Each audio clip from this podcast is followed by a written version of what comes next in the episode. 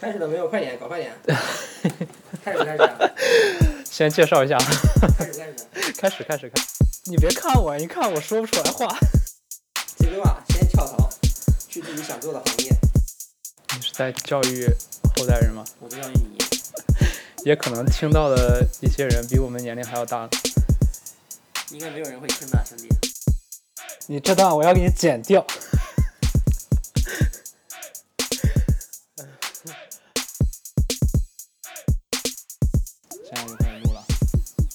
Hello，大家好，欢迎来到二十郎当岁。今天隆重的邀请到了我们的第一个播客的嘉宾。第一个小白鼠。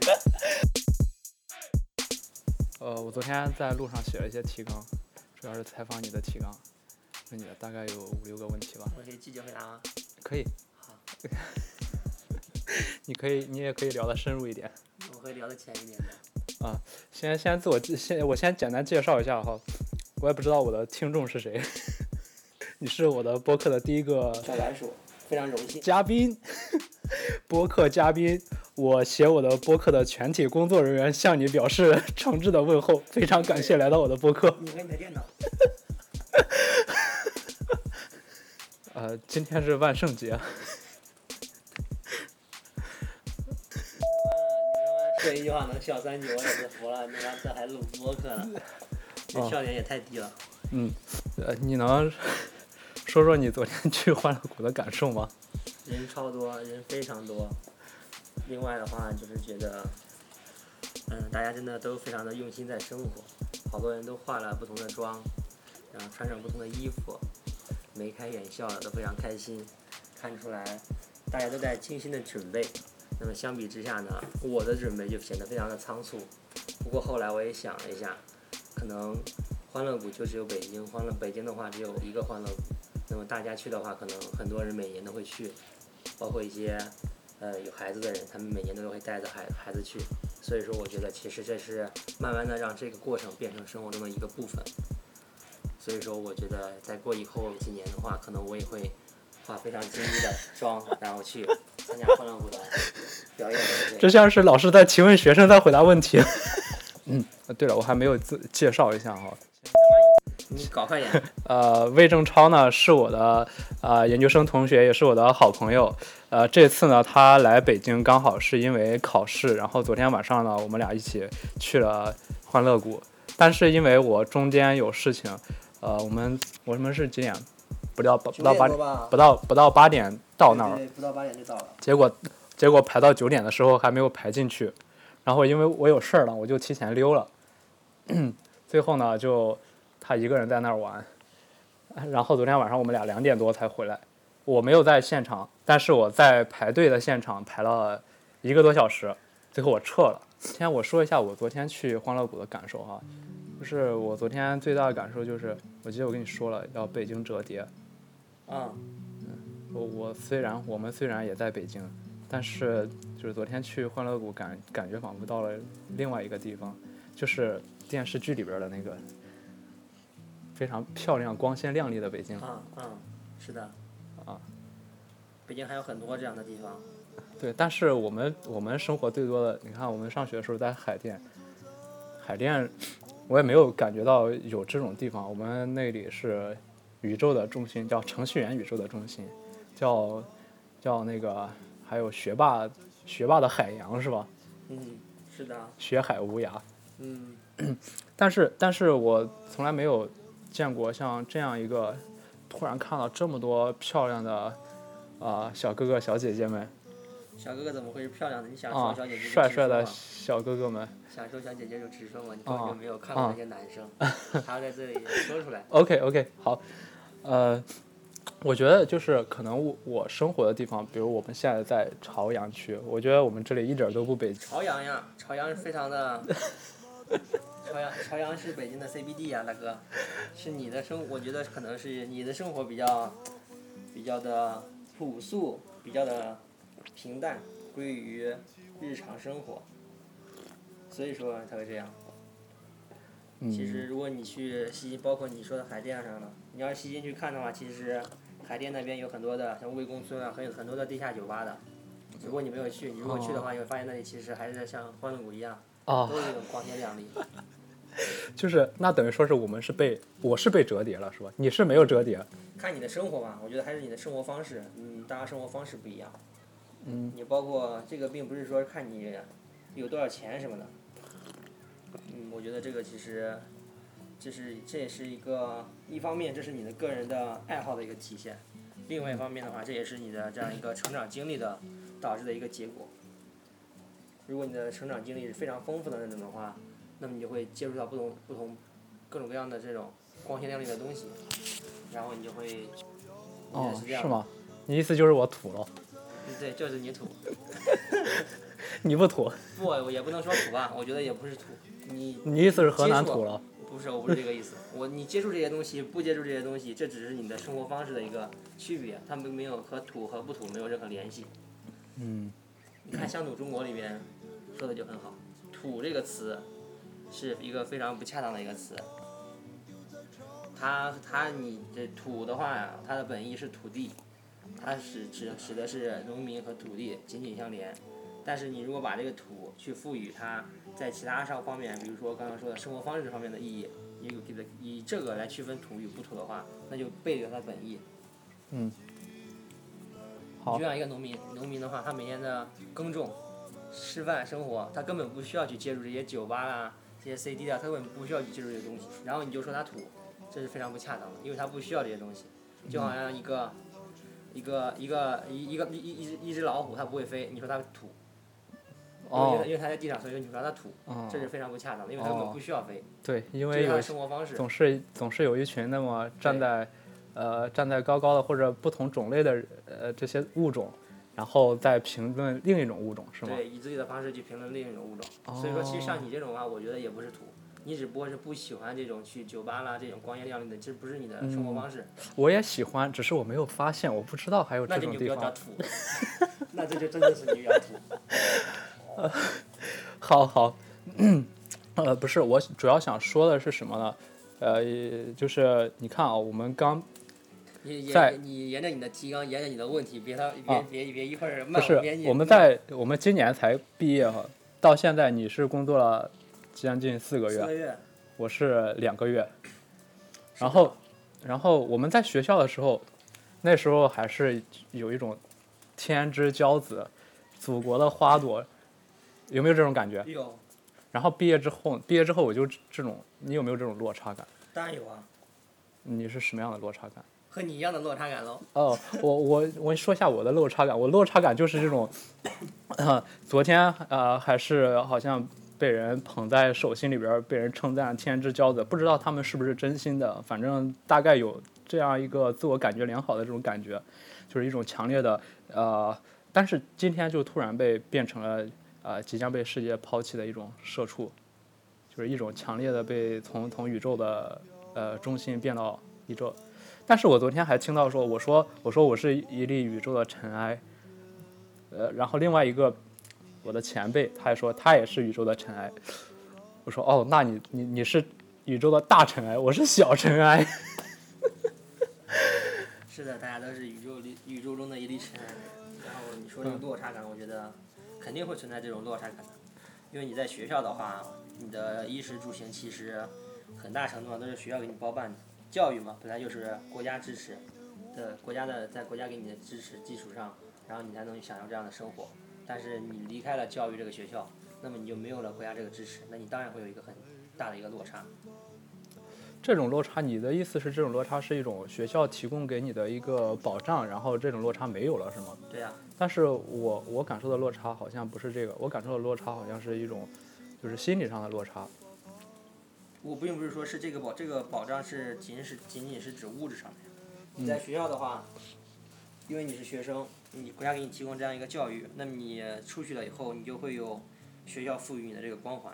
嗯。但是你到社会上了以后，你你你脸上又没写着我是什么什么学校的人，我是什么什么水平的人，你脸上没写，别人看到你的时候不会觉得你是不不会把你这个光环直接给你赋予你身上，而是会认为你没有这个光环。或者说是根本就不 care 你这个光环，所以说你那么别人在看到你这个光环和没看到你这个光环的时候，对待你的肯定不一样。那么你当然会有这样一个区别或者说是落差。啊，即便是即便是你脸上写着你是哪个哪个学校叉叉叉叉大学，呃，但是人家一看到你，你不也就在这个岗位吗？你不也就这样吗？不，你如果脸上真的写的这个，你就像你在工作的过程中，如果比如别人问你你是哪里毕业的，你说我是某某学校毕业的，如果你的学校很好的话，别人不会对你说哇好厉害呀，他不会说吗？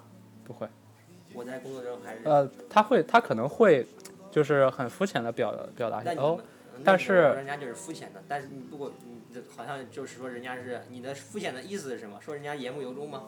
但是大概大概可能会可能会就是浅浅的夸奖一下，哦，你好厉害，但是又转转头就说，转头就会在心里想，有什么了不起？你不还是，呃呃，工作做成这样吗？不还是照样被老板批吗？是呀，是这样的。嗯，那你你那你你做工作和你学校也的这个身份也没有关系啊。你工作做得不好，别人当然可以可以认为你从工作方面来否定你，也他也可以用从学校来方面来肯定你。像你刚刚这样说，就是既从学校方面肯定了你，又从工工作方面否定了你，这其实并不矛盾啊，因为这本来就不是不是两个，并不是一件事情，它本来就是两件事情。呃，我觉得我觉得可能是是一种另外一种平衡吧。是的，所以所以说，如果你说落差的话，可能说是你的落差是来源于你在工作上的落差，或者说是你在学校里面学的东西和工工作上工作过程中的一种冲突，导致这种落差嗯。或一种失落。因为因为呃，就是你走到工作岗位之后，会遇到各种各样的人，就是各种各样，嗯，不能说奇奇怪怪吧，反正各种各样参差不齐、质量参差不齐的这种人。但是你和他们一起工作的时候，你这种，呃，这个怎么说呢？就是会有这这样一种感觉吧，好像大家呃，就是你你学习你上学你学习再好，你最后不是还是跟我一样吗？你会不会有这种感觉？嗯，我觉得，我觉得你不能把学习和工作当成一件事情。你把它当成了一件事情以后，你会觉得我学习好，所以说我工作就要比你好。这是你把它当成了一件事情，就好像学习是前半段，工作是后半段。如果你前半段跑在前面，我那我后半段也一定是在前面。但是我觉得话，你学习和工作其实是两两两条路，在学习这条路上，也许你走得远一点，走得近一点，但是这和你在工作上走得多远是没有任何关系的。所以说，当你在工作上，别人可能说是你和别人站在一起，因为你本来工作和学习就是不同的路。那么你在工作上的时候，就不要说我在学习上比他强，或者说是比他弱，我的学历比他高或者比他低，因为这本来就是两个不相关的事情。就比如说，你两个人一一块儿要去，我打个比方，要去贴一个横幅，那么你贴这是你的工作，那这个工作和你的学习有任何关系吗？没有，它只是你的工作。当然有一些工作是需要你用到学习上的一些知识，但是有的工作是不需要的。如果是你在用到需要用到学习的这样的学习知识这样的工作上的话，那你可以把他们两个进行结合，工作和学习进行结合。如果你不在这个不在这样的从事不是这样的一个工作的话，我觉得就没有必要把他们两个说到一块儿去。就好像就工作的话，工作就是工作，你不要把学历的东西掺学习或者上的东西掺进去，然后来评价你的工作的好坏。嗯。所以的话，我觉得就，嗯，就所以说嘛，你在工作上的话，其实就没有大家就没有差别，大家都是一样的，嗯都是在工作。然后你做得好的话，那么你工作上的评自然评价别人对你的评价就高；你做得不好，别人自然对你的评价就低。不会说是因为你的学历高或者学历低，对你就对你的工作的评价产生任何的区别。嗯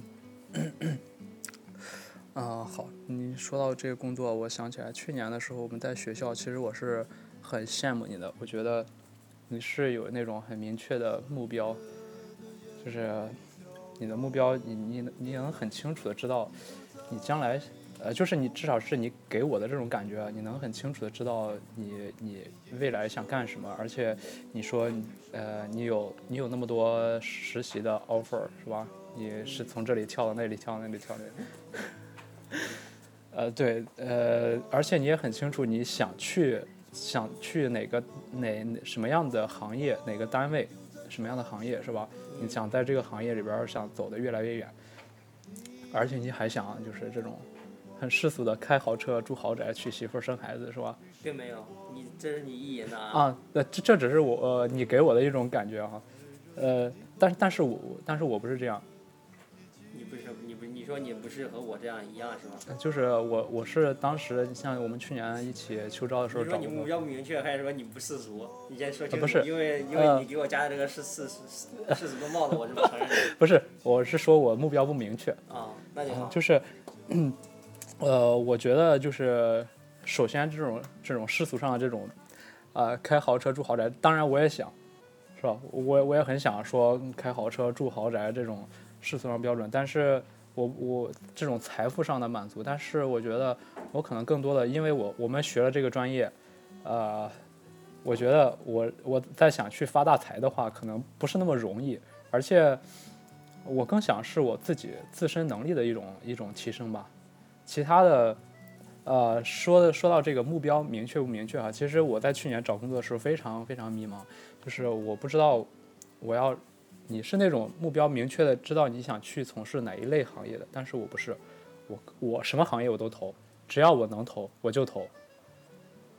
呃，呃，包括体制内、体制外，包括民营企业、国企，包括互联网，所有行业我都在投。这个时候我我我网撒太大，就让我的那个精力就非常的有限，让我目标非常不集中。这也是从另外一方面就觉得我是那个时候是真的不知道嗯我想干什么。嗯，你是对这方面你是怎么看？我觉得这个和你的选专业有关有关系吧。你选专业的时候，如果你一开始就是在选专业的时候，就是以你的将来从事的这样一个行业为前提来选专业的话，那么你在毕业的时候就不会感到迷茫，因为你选的这个专业，就是因为你要去从事某个行业才选的。但是如果说你选专业的时候，你是因为爱好而选的这个专业的话，那么你其实并没有考虑你将来要做什么样的工作，然后你去选择一个专业，那么等到你这个专业读完了以后，自然会发现，哎，我现在已经满足了我的爱好，学习的这个专业，那我接下来就干嘛？我工作的时候要怎么工作呢？这这是因为你在选专业的时候就没有考虑到这个问题，所以说是导致你选选完专业、读完专业以后，又面临到这个问题，然后才会选择无所适从。那么像可能我的话，就是在选专业的时候就已经考虑到我将来是要从事这样的工作，然后我会去优先的把我的专业选在这个方向上。所以说这样的话，等到我再去工作的过程中，其实我的专业和我的这样一个工作的目标是完全结合在一起的，它是也直接一一条路可以走下去的。所以说我在毕业的时候就不会再去考虑我要去从事什么样的工作，因为这个在我选专业的时候就已经想好了嗯。你这个很厉害，就是在你上高中的时候就已经很明确了。我觉得这个还好吧，就是你选专业的时候，选专业无非是两个方，一个是根据将来的工作选专业，一个是根据自己的爱好选专业。那么有的人选择把爱好放在第一位，我选的专业是我的爱好，然后呢工作放在第二位，然后等到我的把爱好学会学好了以后再去去考虑工作的事情。那么有的人可能会说是先去考虑我的工作，把我的工作当成第一位的，然后我的爱好当成第二位的。那么选专业的时候呢，就去选这样一个和自己工作相匹配的专业，然后呢，爱好再用去一些课外的课余的时间去补自己的爱好。嗯，就是两种不同的选专业的这样一种思维方式，导致你这样的不同的这样一个结果。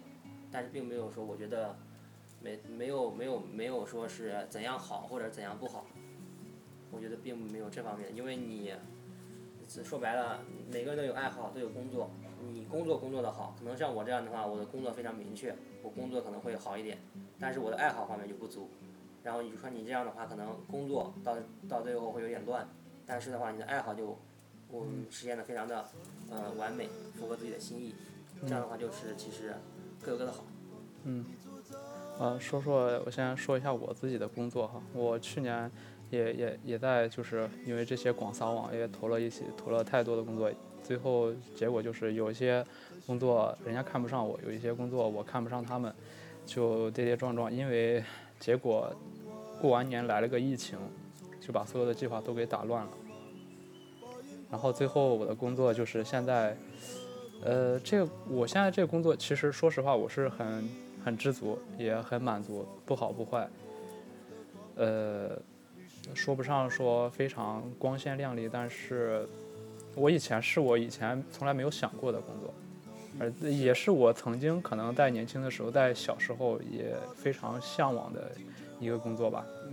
但是怎么说呢，就是你懂的，我还是会有一些迷茫，包括我现在在做的东西哈，我不不可避免的还会有一些迷茫。你在这个工作经历上，你也非常的特别，你是一直在投一些你刚才你说的你想象中的理想中的那些行业，但是你最后你去了央企，去了现在的这个单位，嗯，然后呢，你现在呃在呃这个单位是在北京，然后现在外派到深圳，去深圳多长时间？两个月？对，要待要待要待六个月，现在才两个月。对，啊，你你你能简单说一下，就是你一个你在工作的时候的一个典型日常吗？在北京的时候，日常，对，典型的一天的工作是什么样的？嗯，九九点开始上班的话，基本上八点去上班，然后每天的工作的话，可以分为，可以分为两个两个部分吧，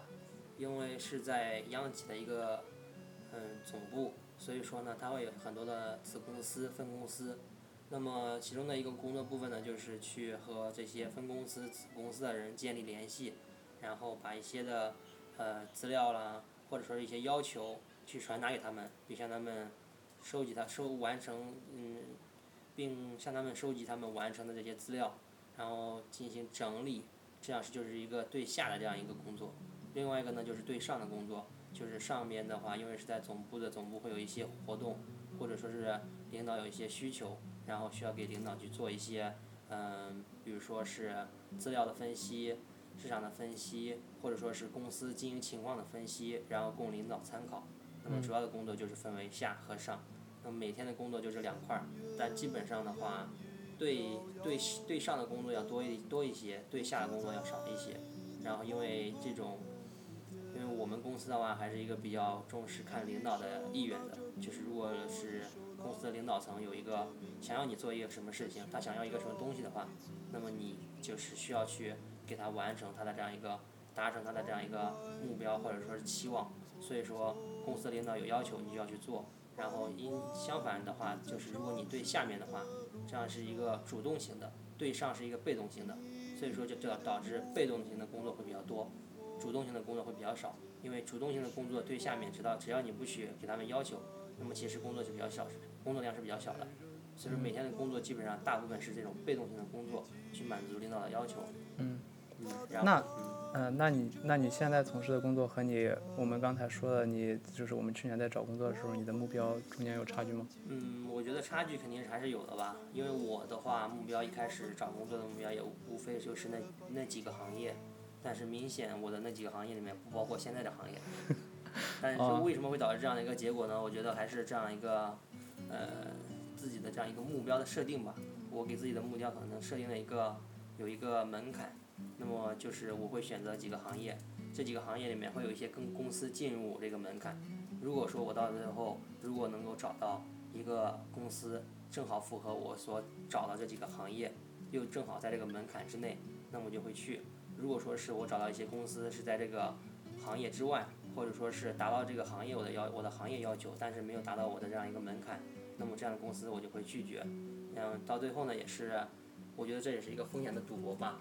到最后呢就是很明显找到工作的时候，最后是会有一些在我这些行业外的 offer，以及在我的门槛外的 offer 被我拒绝掉，然后就导致最后在我门槛之内、行业之内的这些 offer 我却没有没有得到，由此呢就导致我在最后找工作的时候呢，只能被迫的是选择一家，嗯，待遇了或者说是发展前景了。还看似可以的这样的，在我的世俗意义上的，也不是说世世世世世世俗吧，因为工作的话，你不你你有一个期望，但是这个社会并不一定就一定会有在你给出期望的同时回应你的期望。那么当这个社会没有回应你的期望的时候，你需要不是说是我去我我就放弃了我这样一个期望去做一些世俗的事情，而是说是你要需要一种走走一种这种什么间接的路线。我觉得这并不是说是世俗或者不世俗。对，我觉得这样一个是一个什么，叫什么来着那句话？间接什么来着？间接满足。不，反正就是这这这这种非直接的这样一种路径。嗯。对，可能是你毕业的时候你就去到这样你自己的理想行业、理想的工作岗位，这是一种非常当然非常好。但是如果说你没有达到这样一个期望的话，并不是说是你就你就要放弃这个岗位，然后去做一些世世俗的事情，还是说你可以通过一些其他的路径，间间接的来达到你的目标。我现在做的就是一个间接的路径达到我的目标。但是说，其实如果说是世俗的话，我这个工工作其实工作工资并不高。而且 也对我的成长也没有很大的帮助。我觉得还还并不是，就是为了世俗去做这样的事情吧。嗯，呃，你你刚才说的哈，说很好，但是我还有一个疑问啊，你这次回来回来是另外一个行业，我可以说吧，司法考试。嗯，你你现在又等于说是从一个行业跳到了，呃，从你学的专业跳到了呃现在的单位，然后现在单位呢又现在你考试的这个目标和你现在单位又是好像是没有什么交叉，对对，你这个是斜杠青年。我觉得这个嗯，怎么说呢？这个的话，其实看，我觉得要看你是，就你的目标是什么？你是为了工作还才去做这些事情，还是你为了这些事情还去工作？那么我我觉得话，比如说你刚刚说，我现在可能说这个现在做的工作和我考这个证没什么关系。那么我觉得话，其实我现在做这份工作，并不意味着我一辈子都要做做这件事情。做工作它，嗯，基基础的来讲是谋生的手段，上层上层一点来讲，高的高级一点来讲的话是实现自己价值的这样一种方式。那么如果说是，如果说你从基础的谋生手段来看的话，可能说是，嗯，这个工作好像和我现在在考的这个考试没有什么关系。但是如果说是你往上层上上一层的话，到做工作是为了实现自己的价值的话，那么我觉得你就不能说是只局限于这个工作所要求你的那些能力。就比如说我现在在做的这个工作，它并不要求我具备这样的能力。但是如果我想要实现自己的价值的话，那么我就要超出这个工作它给我设定的这样一个界限。这样的话我才能就是把这这样的话我才我才能做出自己的东西。才能实现自己的价值。如果说这个我在这个工作给我设定的这个能力范围之内去从事的话，那么我肯定是不能够超出这个工作对我的期望的。嗯所以说我需要去把一些不同东西糅合起来，然后这样的话我才能达到一种高高端一点的、高级一点的实现自己的价值这样一个状态。嗯所以说我觉得就是你看似好像说是，嗯嗯、这个工作和我现在考的东西没什么关系，但是其实任何事情都是有有联系的。嗯世界是普遍联系的，所以说嗯做这么嗯就像昨天晚昨天晚上和一个出的出租出出租车的司机也是技多不压身，所以说你学这个东西多学一点东西其实是没有坏处的，啊所以就没必要说是去在学的时候就考虑它是否有意义。我觉得你只要你你有这个时间的话就去学，学完了以后总不会有坏处。对对对，但是但是，呃，你的学和我的学可能，我觉得我们的方法不太一样。你的学是直接去考证，考一个就是非常有价值分量的、非常有分量的一个证，然后这个相当于一个从业资格证吧。但是我的学就像我现在我我我做一些这些东西，也是我自己的学习，吧在拓展自己的一些边界吧，拓展自己的一些视野。但是，呃呃，你为什么会选择这样一种学习？比如你会去考证，如果你要不去考证的话，嗯就不能去学吗？不不需要考证的话，当然可以学啊。考证考证的话，其实我觉得首先是你去学一个东西，学完一个东西了以后，你发现这东西有一个证书，那么既然已经学了，那你要不要去考这个证书呢？那就要考看考这个证书对你是否有用。那么你就比如说我现在从事我这样的一个工作，如果我考完了这个证书以后，它能够帮助我达到我在工作上一个更好的、更高的这样一个台阶，更高的这样一个水平，那么它能够帮助我的工作。帮助我的工作获得提升。这样的话，我的工作提升了以后，我才能有更大的这样一个空间去施展我的个人能力。所以说，那么你在这个时候的话，这个证就有用。如果说你这个证你考完了以后，你的工作也不需要，然后你其这个这个这个证书的话，也你也不需要向别人去证明你什么，证明你具备这方面的能力。那么这个证书其实就一张废纸，就没有什么用。但是如果你拿了这个证书以后，可以让你的在工作上获得一个比较高的这样一个台阶。居于一个比较高的位置，然后能够帮助你更好的施展自己的能力，那么我觉得这个证书就有必要去考一下。但是并不是说是学习是为了考证，这是不对的。嗯学习就是为了学习，考证只是为了帮助我将来能够更好的施展自己的学习的这样知识的一个方式。你是在教育后代人吗？我在教育你，也可能听到的一些人比我们年龄还要大。也可能比我们小呢。好吧，我们的名字叫二十郎当岁，应该听到的也都是二十郎当岁的人吧？应该没有人会听的，兄弟。好，呃，下一个问题啊，你现在在深圳，呃，你能刚才就按刚才那个问题，能说一下你在深圳的一个典型的工作日常吗？深圳工作，因为是下派到下面去交流，所以说的话，基本上就没有什么工作的内容可以做，因为你也不是他们公司的，也没有具体的负责的职责，所以说每天的工作就是他们会需要你做一些处理一些文件，写什么材料的时候，就会一些临时的写下，如果没有的话，你就可以做自己的事情。然后我大部分的时间其实都是在做自己的事情，在学习一些方面的知识，只有一些少部分的时间会去做一些他们临时需要我做的一些材料的，比如说是整理啦、收集啦、撰写啦这样一些工作，所以说其实还是很轻松的。嗯那除了除了你的工作，你能谈一下深圳吗？就是刚才你也简单跟我说了一下，深圳，我觉得深圳有最大一点不同，我之前也跟你讲过。我觉得看一个城市的文化、教育这些东西的话，你就看它在你过马路的时候，车会是否会给你让路。那么我在深圳的话，会发现，我发现深圳那边的话，即使是在红灯的时候，只要你过你过马路，别车就车就会停下来让你过，也不会按喇叭让你快点走。甚至是有时候你绿灯的时候在过马路，然后呃等到你走了一半，灯变成红色的了。然后这个时候的话，你在过马路过程中没有任何车会动，会等你全部过完了以后车才会走。这是深圳给我的一个非常大的一个这样一个感受。但是这点的话，其实我觉得，其实我我之前也去过西安，我觉得西安这方面做的也很好。但是北京的话，相比之下，我觉得这方面就差别就很大。像我昨天去考试的时候，过过马路的时候，我还有意的去走斑马线，但是我在斑马线正在走的时候，还很远很远的一辆车就开始按喇叭。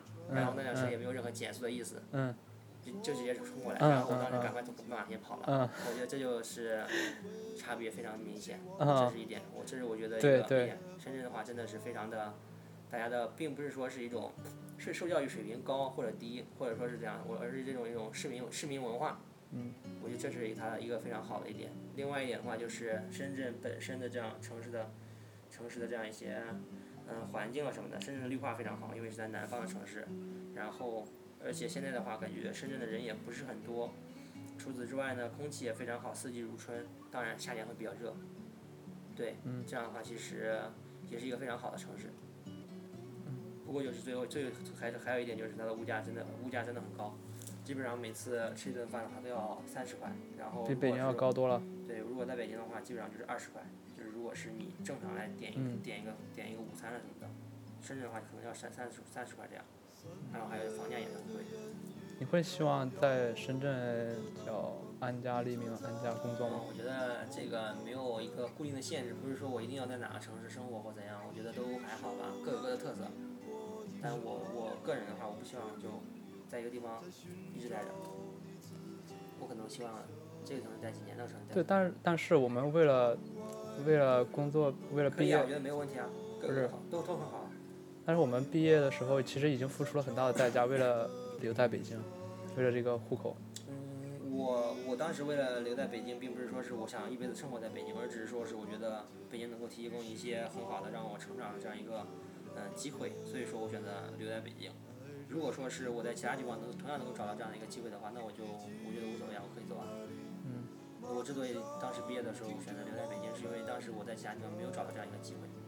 嗯所以说，我觉得其实如果说是我现在其他地方出现了这样一个机会，那我觉得我就没有问题，完全可以走啊。嗯所以说，对，是这样的。我对我对城市没有太多的留恋，只看你，你因为南方北方各个都好啊。嗯。北方有北方的好，南方有南的好，南方的好，没必要说我一定要待北方，或一定要待在南方，或者是一定要待在某个城市，只要生活开心就行了。我我没有去过深圳，但是我觉得我对深圳有一种非常向往的一种感觉，心驰神往。我对深圳就是深圳有大疆，深圳有各种有腾讯，有各种各样的我非常羡慕的一些公司，这种地方。哎，这这些地方不一定属于你，深圳。也挺好的，嗯，确实很有有一些很多高科技公司，但是它的基础设施的话，人居方面很好，但是娱乐的方面就小少很多，因为这些像你说的这些大公司大厂，他们年年轻人去了以后，基本上每天在工作，他们的娱乐生活是很少的，所以说深圳方面的这些娱乐这种东西，就很不发达，就你会觉得这个工作、这个城市好像只是工作，对对对，我也听到一种这样说法说就，像是两点一线，就像你在学校一样，上上上上图书馆，然后回宿舍，去工去工作，然后回家，这是深圳的特点。对我也听说过说深圳只是一个适合工作的地方，对没有生活。对，是的，没有太多的生活。嗯。广州的生活比较多，大家都会跑回跑去广州生活了，可能我也不清楚。我刚去两个月，我也不是很清楚。哎，那你那你能，我们今天说的话题好像变成了一种职业哈你，还没说完吗？那几个问题，呃说完了，呃，那你能那我们去吃饭吧。呃等一下，最后几个最后两个问题，好，两个问题。啊现在第一个，啊呃，你未来三年职业规划是什么？职业规划先跳槽，去自己想做的行业。然后呢，哎呀，这个东西真的说，我觉得其实还是很遗憾的，因为刚开始的话，没有去到一个很好的这样一个，那怎么说呢？起步不是非常的顺利。有的人起步的时候有个火箭还助推一下，直接起飞了。嗯。有的人起步的时候本来就骑上一个自行车，救救哒哒的，结果还被还被踹了一脚。这个踹的一脚是疫情吗？不是疫情，是各种各样的这种呃这种风险因素或者什么样的因素。你有被踹吗？我当然被踹了，我就是被踹了一脚。你怎么会？呃，你能说一下谁是这个踹一脚是什么东西？我我我这个踹就是这种自己非自己主观的这种因素呀。今年的疫情算吗？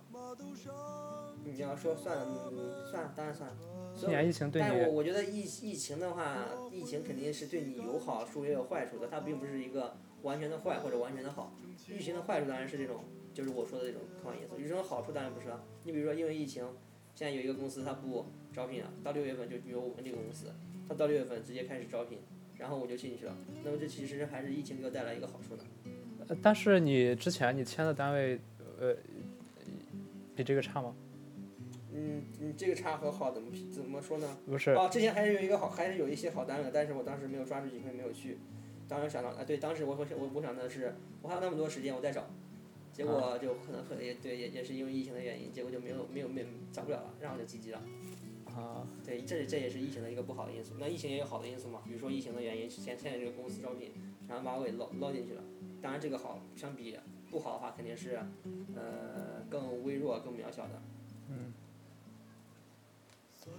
好，最后一个问题，呃，你聊一下感情生活、婚姻。拒绝回答。婚姻，对，婚姻，我觉得，哎呀，现在年轻人前前几年看一篇文章说，现在年轻人根本没有时间谈恋爱，每天在工作，更不要提现在的房价那么贵，你谈了恋爱你也买不起房这种事情。所以说，我觉得婚姻这种事情，哎，真的，哎，但对大家来对大家来说都比较难。你可能结婚了，嗯，结婚了以后也是要为奶粉钱也要操劳，不结婚的话要为结结婚操劳。所以说，我觉得这个就是，其实大家都很难。然后看你怎么弄吧，不管怎么弄的话，其实其实都没有一条很容易的路要走。然后我觉得可能，就我而言的话，我觉得还是先把工作给做好，先把自己的这样一个台子给搭建起来。因为年轻的这段时间还是非常的宝贵、非常珍贵的，而且怎么说呢，慢慢的，而且我觉得，你你比如两个夫妻，哎，算了，我我对这方面不不不不做太多的评价，因为对嗯，事情没到自己身上，谁也说说说的都不算话，对嗯，这些话说出来都没有什么用。那感情生活呢？感情生活是什么？谈恋爱，我现在没有女朋友，完了，你有过吗？我有过，是怎么看待这个谈恋爱？你未来会不会谈恋爱？或者是你我当然会谈恋爱啊。你 你你，无论是从从生理上还是从什么，还是从你的社会，你学人类学的，难道你不知道人类这种社会生活、社会交往这种东西？如果你你怎么可能你一个人活到老死，很难的。你当你六七十岁的时候，谁来照顾你呢？下下岗都下不了。嗯你去，你说你去养老院，我嗯我我觉得你还没到养老院你就自杀了。嗯。我前段时间看那个日本那个叫老，年轻人每天想一些有的没的，哎，好好好，今天就录到这儿吧。好。嗯，谢谢谢谢今天稿费是多少？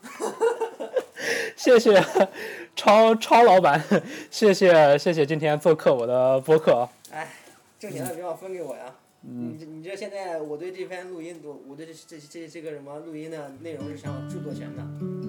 当然，如果你将来这段录音，你用这段录音以及之后产生的所有的收益，都是与我相关的。感谢您收听《二十郎当岁》，您可以在苹果播客、iTunes、喜马拉雅 APP 搜索订阅，也可以把它分享给您的朋友。您的鼓励和支持是我前进的动力。如果您有好的建议或合作，也可以搜索微信公众号“一勺快乐水”，一勺快乐水，向我留言。感谢收听，我们下期再见，拜拜。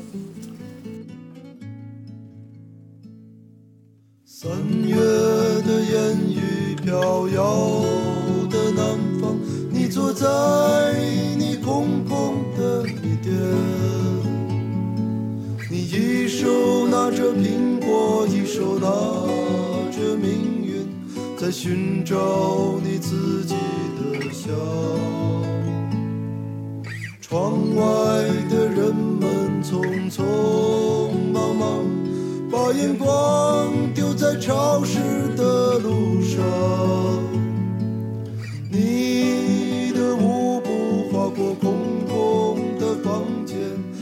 时光就变成了烟。爱人，你可感到明天已经来临？码头上停着我们的船，我会洗干净头发，爬上桅杆，撑起我们葡萄枝嫩叶般的家。